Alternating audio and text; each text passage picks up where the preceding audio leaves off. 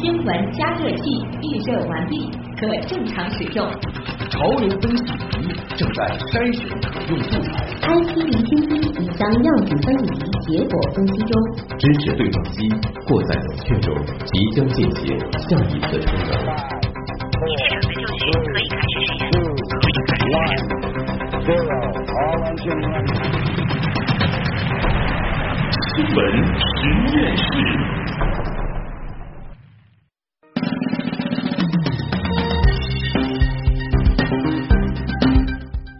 资讯背后有内涵，新闻里边找知识。欢迎大家来到有可能是最长知识的广播新闻节目《新闻实验室》。各位好，我是旭东。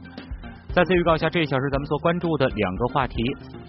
一九一七年上海滩出了个大世界，此后大世界一度成为沪上最热闹的娱乐世界，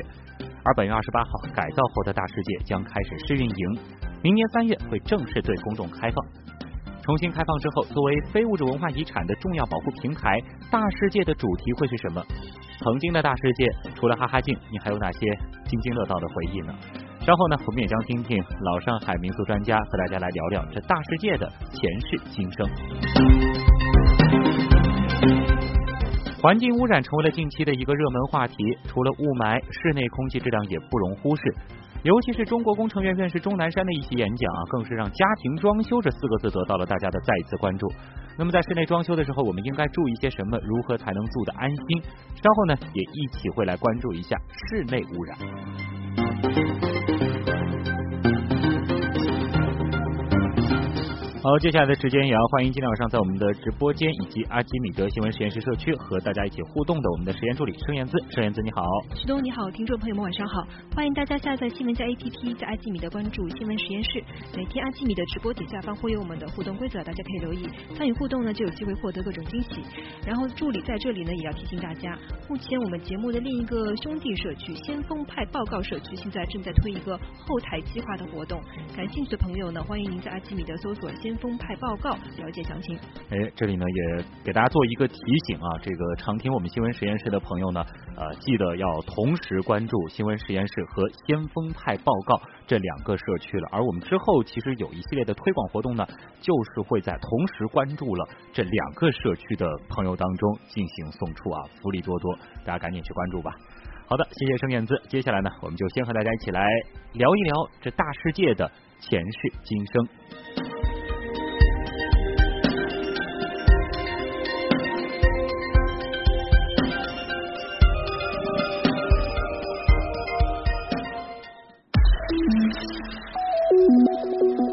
新闻加热器。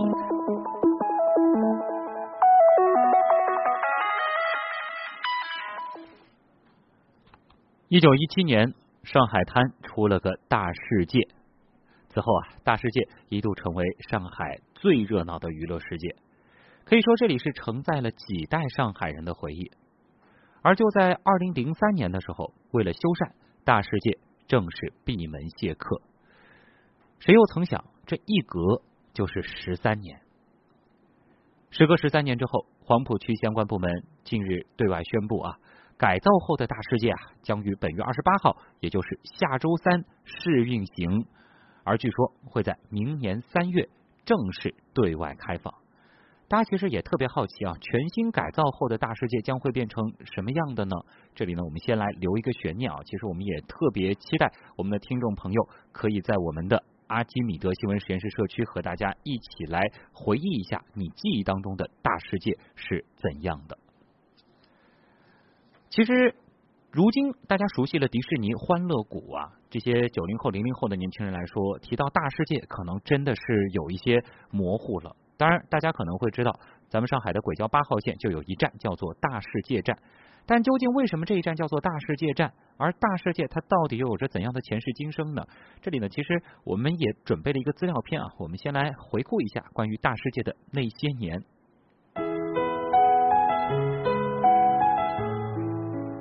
一九一七年七月十四号，号称远东第一俱乐部的上海大世界开张，占地一万四千多平方米，内设剧场、电影场、书场、杂耍场、商场、中心餐馆等。那一年，大世界正式诞生。大世界由黄楚九一手创办，王楚九聘请文人为其出谋划策，给每一个新建筑都起了一个雅致的名称，号称“大世界十大奇景”。王楚九还设计了许多新花样，在露天场地安装高空飞船，吸引儿童。乾坤大剧场设上下两层，一千多个座位，日映电影，夜演京戏。一九二九年，大世界进行了第一次翻新，那一年大世界十二岁。一九三零年起，大世界转由上海滩青帮头领黄金荣经营，以上演全国各地戏曲为主，因而名声大噪，游客不断，成为当时远东地区最大的游乐场。一九五七年，义庙也就是如今的城隍庙和卢湾两区居民联欢会在大世界举行。这时，四十岁的大世界已经改名为人民游乐场。一九七四年，大世界正式改名上海市青年宫，这里成为了青年们组织活动的热门地。一九八一年，青年宫改名为大世界游乐中心。大世界游乐中心也曾被誉为中国第一俱乐部、东方迪士尼。国内许多城市以及东南亚等地都有以大世界命名的综合性游乐场。在崭新的时代里，大世界也迎来了新生。调整后的大世界将于二零一七年三月正式对外开放，明年也正是大世界的一百岁生日。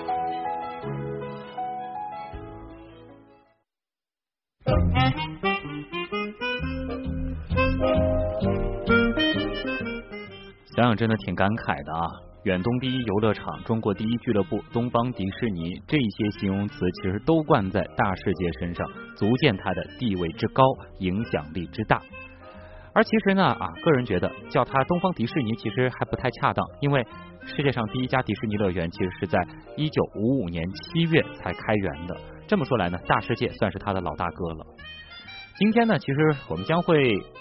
从这个时间的久远一直聊到现在，再聊到大世界的未来。我们首先呢，就和大家一起来分享一下这大世界的前世和今生。我们要请出来聊大世界前世今生这故事的人，也是一位老大哥啊。他是跑戏曲跑成了专家的一位文艺记者，是中国第一个交通广播电台的创办人，也是讲述大世界前世今生的海派民俗研究者秦来来秦老师。秦老师你好，哎，你好，哎，呃，听众朋友们，大家好。嗯，大世界，说实话，这个大家应该还是比较熟悉它的这个坐标的啊。毕竟开延安路高架，或者说到人民广场，可能都会路过它。在西藏南路、延安东路的这个交叉口，现在这个地方的这个交通非常非常的繁忙啊。那就想问了，在它最开始造的时候，这个一九一七年的时候，为什么会选址选在这里呢？是因为它周边有什么呃特别的这个配套设施吗？呃，是这样的，嗯，这个一八四三年啊，上海开埠以后啊，那么开埠以后呢，这个英国人来的比较早，嗯，那也就是我们现在说的南京路啊那一带呢叫英租界，哦，那么英租界呢，他们那个时候呢的像建立了跑马厅，嗯，把这个游乐业，那么另外南京路上的这个商业现代商业都发展的比较快，在那个时候呢，上海呢在南京路英租界的各方面，包括它的商业、娱乐业、游乐业发展跑得比较前面。嗯那么 那个时候呢，呃，延安路呢还是一条小河，大家有名叫杨金帮，杨金帮，啊那就是杨金帮。嗯哎，后来呢，随着这个洋泾浜的这个界河的填没，嗯，它原来就是洋泾浜是英租界和法租界的分界线。哦，哎，那么洋泾浜填没以后呢，那么这样一来呢，英租界的繁华和法租界的冷落呢，形成了一个非常鲜明的对照。哦，也就是说，洋泾浜的南以以南，也像现在的金陵路啊、淮海路啊嗯，这是法租界。这个洋泾浜的以北，像南京路啊，这个这个苏州河一带都是英租界。哦，那么法租界因为显得比较冷落，它无论是这个商业，无论是游乐业都比较差。嗯，因此呢，英租界那个时候的法国领事叫甘思东，嗯哼，甘思东呢就感觉到了这种呃失落感，那种落寞感，就好像我们现在一样，就是说我我来进来了呢，开发这块地方嗯，但是没有能发展起来，所以他非常着急，知道吧？嗯所以呢，就要想办法怎么样和英国人的英租界来别别苗头，把哦，法这种东西搞上去。所以就想那么到了一要个时弄这候样子的一个非常特别的一个游乐的地方啊嘛。对，当时他并没有想到娱乐，哦，那他只是想怎么把这个法租界这块地皮把它往炒起来，嗯，热闹起来。那么这个就要说到了，为什么就是这个他会那边再去造大世界，对吧？那么说到那个造大世界呢，那又有一个非常 有传奇性、有故事性的一个故事。哎，这个您讲我讲把。它叫做黄楚九三起三落创办大世界。 哦，这感觉是一个挺长的故事啊。嗯对，因为这个创办大世界的那个创办人啊，叫黄楚九嗯。哎，这个黄楚九呢，说起来呢，这个时间是挺长的，我只能简单的跟大家介绍一下。好，他呢，呃，是浙江余姚人，他的爸爸呢是当地的一个医生，嗯，哎、比较有名气的一个医生。那么他呢，这个爸爸呢娶了两房，他是二房所生。那么二房呢，在当时呢，老实说，呃，因为那个当家人活着的时候，这二房呢是比较偏爱的，嗯，反正你看小老虎总归比较骗，对吧？对他比较骗那个二房。但是也说回来，黄楚九这个孩子呢，比大房的两个儿子都要争气。为什么呢？他爱学习。哦，大房的两个儿子有点像纨绔子弟，嗯，就不爱学习，他比较爱学习。从小读完书回来呢，就坐在父亲坐诊的旁边，看着父亲给人家生怎么治病。所以呢，他父亲呢也对他呢抱有很大希望，认为将来我的这个遗产可能就要传给这个孩子。嗯，但是没有想到呢，黄初九十五岁的那年，他的父亲呢突然疾病死了。哦，死了以后，你们想啊，当家人活着，小老婆比较讨巧，啊当家人一死，那就大方那出肯来定说话，是，对吧？那么这样来呢，他们非常这个处处呢把他挤兑的呢，就比较难、难受。那么黄楚九呢还比较有出息，那个时候呢，因为上海开埠以后啊，和宁波的这个呃通通的比较多，对，宁波人到上海做生意特别多，因为这个有海上的联系嘛，嗯宁波人会到上海，宁波人会到上海，没就错少是我们都有这么一句话，嗯，所以宁波和上海联系非常多。那么大家都知道上海发展的很快，因此呢，黄楚九就跟他妈妈说，我们不要在宁波待下去了，我们就去上海发展。哦，所以一呃一八八七年七月十四号，黄楚九和他的妈妈呢从宁波到了上海。嗯，起先呢，他是做药，因为他的他跟父亲学的是医药嘛，对吧？对。后来我不可能说的太多啊，嗯他在做药做药呢，做出名气，而且发了一笔财。发了一笔财的时候呢，他结交了上海的一些这个呃，我们说媒体界，我们叫媒体，哦有这小报嘛，各种小报嘛。嗯。那么其中呢，有一个叫孙玉生，孙玉生这个人，他是上海小报的一个记者。那个时候呢，他到日本去去玩去游览嘛，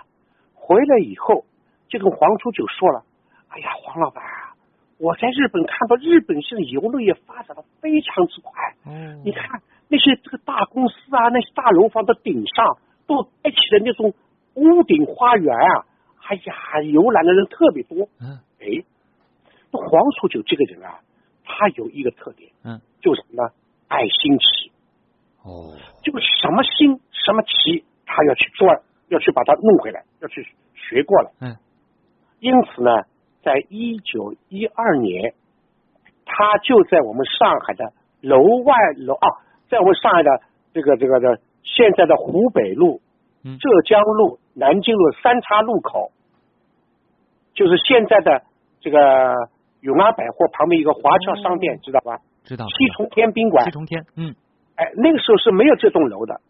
它是一个剧场，叫星星舞台，啊一个五层楼的剧场。那么他看中了这个地方，因为南京路发展比较快嘛，对，他看中这个地方，在这个五层楼上呢搭了一个玻璃棚，现在叫那个像人家阳光房一样，啊，他的搭了个大的玻璃哇，，棚好潮里面演啊，什对么，就演演什么评弹啊，演演独角戏啊，嗯说说相声滑稽啊，都是这样的。那么你想啊，上海人有一个特点叫啥？欢喜赶脑门儿， 对，那么那个时候南京路没有高楼大房啊，那么你到了这个五楼顶上，你在那个玻璃棚里往东一看，能看见黄浦江，哟，那就像一个望江楼啊，对，这个非常享受啊，能是，看到跑马厅。嗯，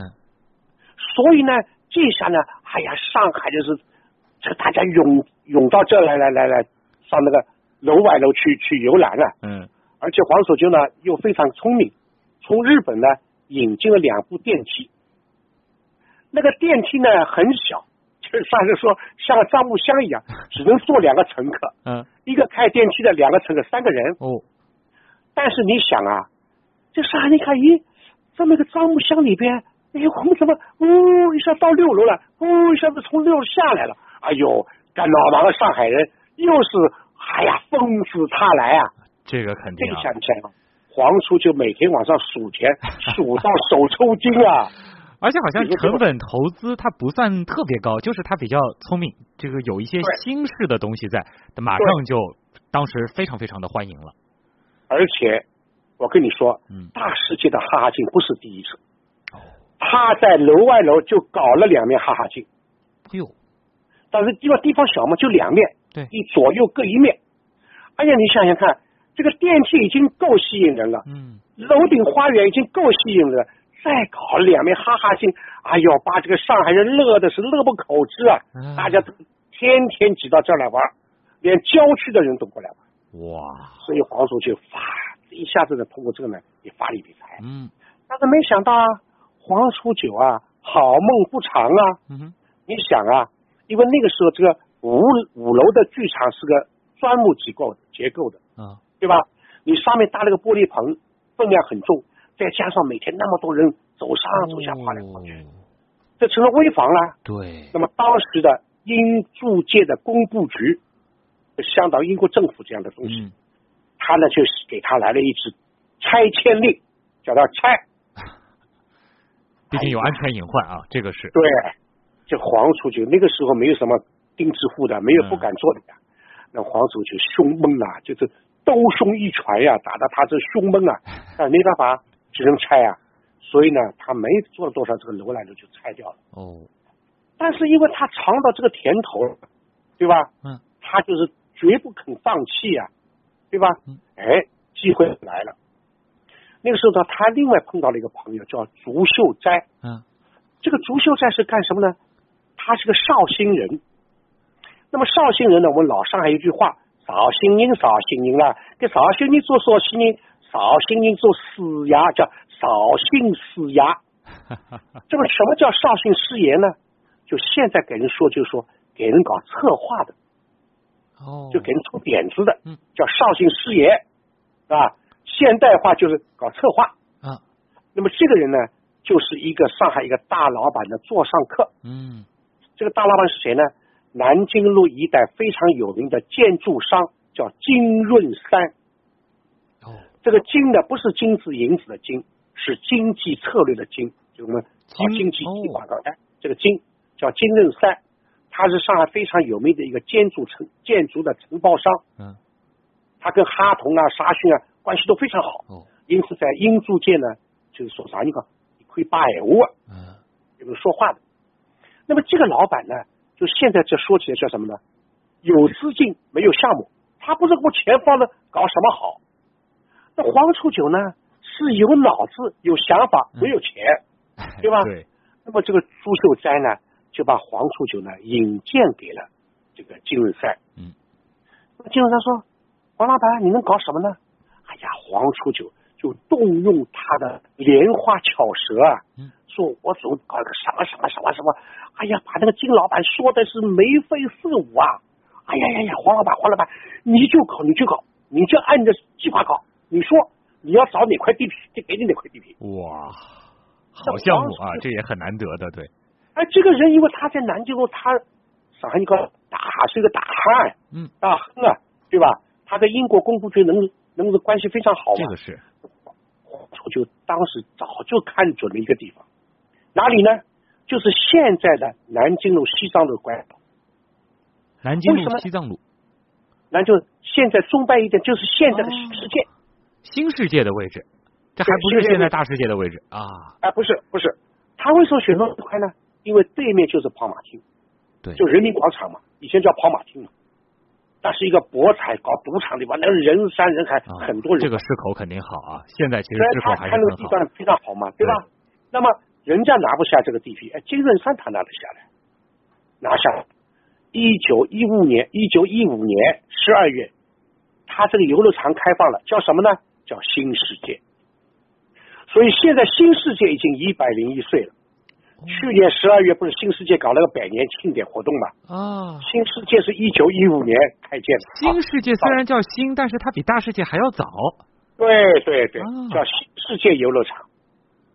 那么它是三层的钢骨水泥的，三斤钢筋钢筋水泥，嗯，也有八九个剧场，里边详细都也演，京剧、淮剧、沪剧，或因为那个时候上海不是我说一八四三年开埠以后，不光是外国人进来了，中国人对各地的外地的人也到上海了，就形成了一个华洋杂居、嗯五方杂处的这样一个一个一个一个形式。对，对吧？所以人家各地来的人，他要看家乡戏，他有家乡情节，对吧？你说我呃这个这宁波来的，浙江绍兴来，我喜欢看看绍兴戏；这肯定啊。我苏北来的喜欢看看淮剧；我镇江、扬州来的喜欢看看洋剧，对吧？我本地人、普通人互相口口少，上海人个开往你五家尝尝，对吧？这各地方人有各地方人的，收拾你，哎呀，我收拾你，我要听听平台，嗯，每个地方都有每个地方人的他的爱好。那么，所以黄楚九这个人就非常聪明，嗯，是呢，把那么多的戏放在一个场子里边，哦只要买一张票，你都可以看了。哎呀，这一下子你想把那平民阶层都调动起来，这个是真的很过瘾，而且感觉非常划算啊！就是一张是票啊什么都能看。对，有八九个剧场啊，嗯，对吧？里面熟悉各取所需，而且你说我是上海人，我不一定看我也可沪以剧，尝一尝也许鲜我了淮对剧吧看看，嗯，京剧也要看看，你说对吧？是哎呀，这真是一下子，哎呦，那是又是天天是迎宾客迎门嗯那啊肯定啊，一天玩不够了都已经。啊！哎，这个我说黄世九啊，嗯，又是怎么了？运气不好，哦，没过多久啊，这个金润山金老板脑溢血死了。哎呦，那么你说老板一死，老板娘出来发话了嗯，那么这个老板娘家里啊，像那个小舅子啊、小姨子啊这些弟弟哥哥妹妹啊，本来就对黄楚九很有意见。嗯，为什么呢？黄楚九这个人知道，我这个东西要搞得好，你家属不能插手，你家属一插手，这个搞不好的。因此，对他跟金老板说明了，就说你跟我说款，就像现在承包，我每年给你多少钱，完了你什么都不要管。承包，嗯这是我做的事儿。哎，所以金融上就感觉对呀、啊对呀、你只要给我钱嘛，我何必来管这个事呢？对对吧？那么但是这个老板娘家里的家属对黄鼠就恨之入骨，因为他们只能喝汤不能 吃肉，这肯定了啊，对，所以一直在老板耳旁吹耳旁风。哎呀，这个黄老板怎么怎么怎么怎么怎么，反正说他怎么不好。现在老板一死，哎呦，这些人全部出动了，是吧？那么老板娘一看，对我这么好，就难道我经营不好？他说你还还亏你吗？我这么做不来，嗯，因此，但是这个老板娘叫汪国珍，汪国珍她在上海滩也是蛮有名的一个一个女强人啊，嗯，哎，他不是说把你黄老板炒鱿鱼，哎，他非常，反正个老夹实的。嗯，他那天呢，很好的、很客气的把黄楚九请到了他的办公室。那个时候上海叫夏日给，嗯，上海的以前办公室不叫办公室，就上海啊，下次美国人给夏日给，啊叫写字间或者叫账房间，给你算账的地方。嗯，那么现在嘛叫 office 啊，那个时候叫夏日给。请他把他请谈到话了了啊，写字哎写字间里边。那么这个说，他装出很无奈的样子。哎呀，黄老板，你看我们当家的死了，我呢一个女人妈妈又没什么能力。哎呀，我这样吧，黄老板，这个大事件你还是把它盘下来吧，我不做了，你去做吧。哎呦，你说这话说的多好！哇，太厉害了，黄楚九一听明白了，炒我鱿鱼了。为什么？没那么多钱，黄楚九占占的股份百分之二十，嗯，金润山占百分之八十的股份。对，你说我一个老鼠能吞到一头一头大象吗？没错，对吧？所以黄叔就很聪明，知道你炒我鱿鱼。嗯，黄叔就二话不说，算清了自己的钱，把自己股份拿走。嗯，走了。这好比是给他兜头一棍啊！对，先兜收一拳，现在给他兜头一棍，打得他眼冒金星了，对吧？嗯你说他明明好赚钱又不行了，但是他撂下了一句话啊，我总有一天要搞一个游乐场比你们规模要大得多哇，那接下来主角就要隆重登场了，就是我们啊！的下面对了，大世那界这了。个好戏要登场了。嗯现在我刚才不是说了吗？因为法租界那边很冷冷清清啊，啊，英租界这边搞得红红火火啊，那个法国领事甘思忠非常着急，啊，哎，那个时候正好皇叔就从这个新世界出来，那么又有朋友呢把他介绍给了甘思忠，嗯，那么甘思忠一看哦，这是楼外楼啊，新世界的这个黄老板，哎呀，这那么说黄老板你能搞什么？黄老板他基于在肚子的愤懑一下子发爆发出来了，憋啊了一股子劲儿他这啊个，设想、规划、规模都早就想到头头是道。嗯，他说我怎么搞怎么搞怎么搞，我要把这个新世界压下去。 那个甘肃乐不可支，哎呀太好了，我就是要把英租界比下去。大家一对不拍对即合了，等于是啊，一拍即合，两人真是一拍即合。那么看叔就说了，黄老板，你要哪块地皮？你说。嗯。黄叔就早就看好了，哪块地皮就是现在的延安路这个西藏西路藏拐路角。口啊，因为那个时候西藏路没有高房子，嗯他站在这个路口能看得到新世界，你知道吧？嗯，但是他的意思就是，呃，我搞起来，我看着你，我要把你比下去。黄书记这个人，哎，心思非常缜密的，很厉害啊，哎，那么但是呢，当这块地皮很大，黄书记这个钱不够啊。嗯有朋友说，黄老板，我给你介绍几个朋友，你们合伙搞。黄叔就一听，把头摇得像拨浪鼓一样，啊，no no no no no no no，不行不行不行，嗯，为什么？他说我宁可一人养一只狗，不愿意五个人牵一条牛。哦，为什么？因为他新世界把他搞得心灰意烂了，你知道不吧？要再搞这种这个合伙了啊你再合伙一伙，那到时候心不齐，好了，一拆伙他又没了。啊，那么这个时候怎么办呢？哎，甘思东呢，就为了法租界的繁荣，嗯请他说黄老板，你有多少钱？他说我就多少钱？行，就这点钱，我这块地皮就给你了。嗯，哦呦，那个甘肃也是为了挺他，嗯，对吧？当时也是为了他法租界的繁荣了，对吧？那么王叔就把这块地皮就吃下来，吃下来以后呢，但是没有先造啊，嗯他就把买药的药房里那个开支，把药厂里的开支先挪过来，现在造大世界。哦，当时一九一七年七月十四号开战的大事件是专门机构的，嗯，还不是现在大事件。哦现在大事件的规模是到一九二八年才成型，再隔了十哎，开一始年是三层，现在是四层了，啊，哎，所以看当时他是什么呢？他是先开张，用开张赚的钱，再一边呢再翻造，哦，这个人是非常有心思。这个的确很有脑子，很像现在其实很多的乐园其实也是啊，就是先开一部分，然后逐渐对对逐渐哎对再扩建。对对对对，那包括迪士尼也是一样，对在以后你看现在也是正在有一些新的这个园区的计划了，对，对对吧？啊他用赚来的钱再来补这个嘛。嗯，所以呢，我就说呢，黄叔就叫三起三落啊，创办大世界。的确是一个很长的故事啊。那其实哎我们比哎较我只能很简单的讲，对吧？我们比较关心的就是说后来的这个大世界啊，就是在这个旧上海的时候，它里边主要是有哪些娱乐呢？他呢，我就把它归纳为什么呢？嗯一个是戏曲的大超市，哦，因为它有四层，有十几个剧场，嗯，几乎这个在上海人比较熟悉的这个剧剧种啊，都在里边有演出，嗯一直包括北京的蹦蹦戏，这个现在的评剧，嗯都在这个大世界里都有演出。啊我采访过小财舞，就是骆月笙老师，骆老太太，哦这个中国曲艺界协会主席，就唱那个四世同堂，唱那个这千里嗯刀光明，这个老太太现在去世了。我采访过她，她说我小时候在大世界唱过猫儿戏。嗯，什么叫猫儿戏呢？就是八九岁、七八岁小孩啊，梳着那个猫一个猫一个打着头发打个结啊，就小孩唱戏叫猫儿戏。她说我在大世界唱过猫儿哇，啊就很冷门的或者说很小众的一些戏，当时都会在大世界有。哎，因为当时这五方杂处各地方的人都有嘛哦，但黄叔就就讲他把各种戏都拿到大世界演，啊因此他适合全国各地的人来看。这个真是啊，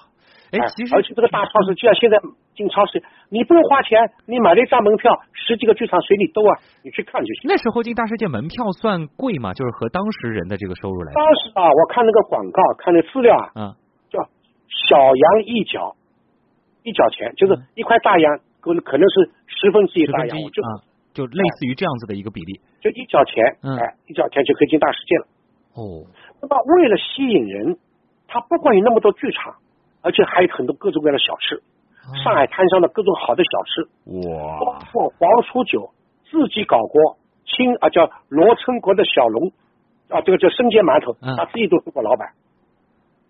所以生煎馒头啊、小笼包、呃面筋白双档啊，这里边都有。那么为什么呢？黄鼠酒也是把你把你这个游客留在里面不出去了，对你进来，除了你买门票，你吃也吃我的，花也花我的，这个很聪明了买小吃零食、小零食也吃我的。他真正赚的钱其实是在这一块儿了，门票可能只是其中的不是很大的一部分，关键就是客人进来以后的其他的消费，这个其实还是很领先的啊。现在很多的一些游乐场所也是这样子来设计的一些对经营思路。所以呢，呃，这个九十年代我们全国旅游协会开过一个呃中国现代旅游从哪儿起步，嗯，大家一致认为从大世界起步，哇，原来是这样啊。将近一百年的历史。，对，但是您其因为实它你像啊，嗯嗯吃、买、带、看、游这些现代旅游的这个因元素，在大世界全有了，这个真的是一样都不少了，而且一样都不少。而对且就是说，刚才您就谈到了最开始的时候，它其实它一个很大的亮点就是各种地方的这种戏曲啊，这种表演形式都有。这个倒的确其实也呼应了，就是之后的这个大世界它的一个定位了，就是会主要要传承这些非物质文化遗产。对，所以现在呢，就是呃，随着这个韩正书记啊，对大世界的工作一直，因为我前一段我曾经在大世界工作过嘛，对吧？这个韩正书记从一九他在当市长的时候，他曾经在市政府工作报告当中就非常明确的提出，要把大世界建成这个民族、民俗、民间三民文化的一个大平台。啊，那么三民文化就是我们非遗文化嘛。对，是吧？啊就是非遗文化嘛。所以呢，我们对我们国家的这种传统的东西，绝对是不能这个忘掉的。嗯，大家记得前不久，习近平总书记总书记在全国文联十次全国作协九次全国代表代表大会上啊，他指出，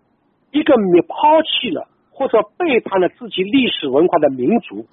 不仅不可能发展起来，而且很可能上演一幕幕的历史悲剧。是坚定文化自信，是事关国运兴衰、事关文化安全、事关民族精神独立性的大问题。没错。他同时语重心长要求，不忘本来，吸收外来，面向未来。你想想看，总书记这么语重心长的告诫我们，我想反过去想哦，啊，不忘本来就是我们不能把我们祖宗留给我们的东西，怎么能够忘掉呢？对，对不对？那么大世界，当然我们说黄楚九是一个老板，他创开创了大世嗯界，创办大世界，但是他是在我们前人的肩膀上开创起来的。是你说没有我们祖先留下了那么多的这个丰富的当时也不会遗产那么受欢迎对他也不可能搞得起来，啊对。吧？所以呢，就是说我们还是这个大世界，现在我们领导市委市政府把它嗯定为非遗文化的这个呃这传承中心啊，对我认为是非常的妥帖。没错，隔了一百年，其实回到初心，因为这一次其对实大世界呢也会在这个三四楼啊，包括二楼会有十二个专厅，里面呢就会有这个戏曲、民乐、创新剧目的这个轮演，好像说还有什么手工艺、民俗文化主题的这个轮对展对对对啊，这个对其实和最开始的大世界其实所带给市民的那种愉悦是有嗯一致性的，对，是啊，你想啊，因为大世界从他诞生那天起，就是一个把善于把传统的司空见惯的这种表演样式玩出新花头，啊，对吧？哎，他可以把它玩出新花头。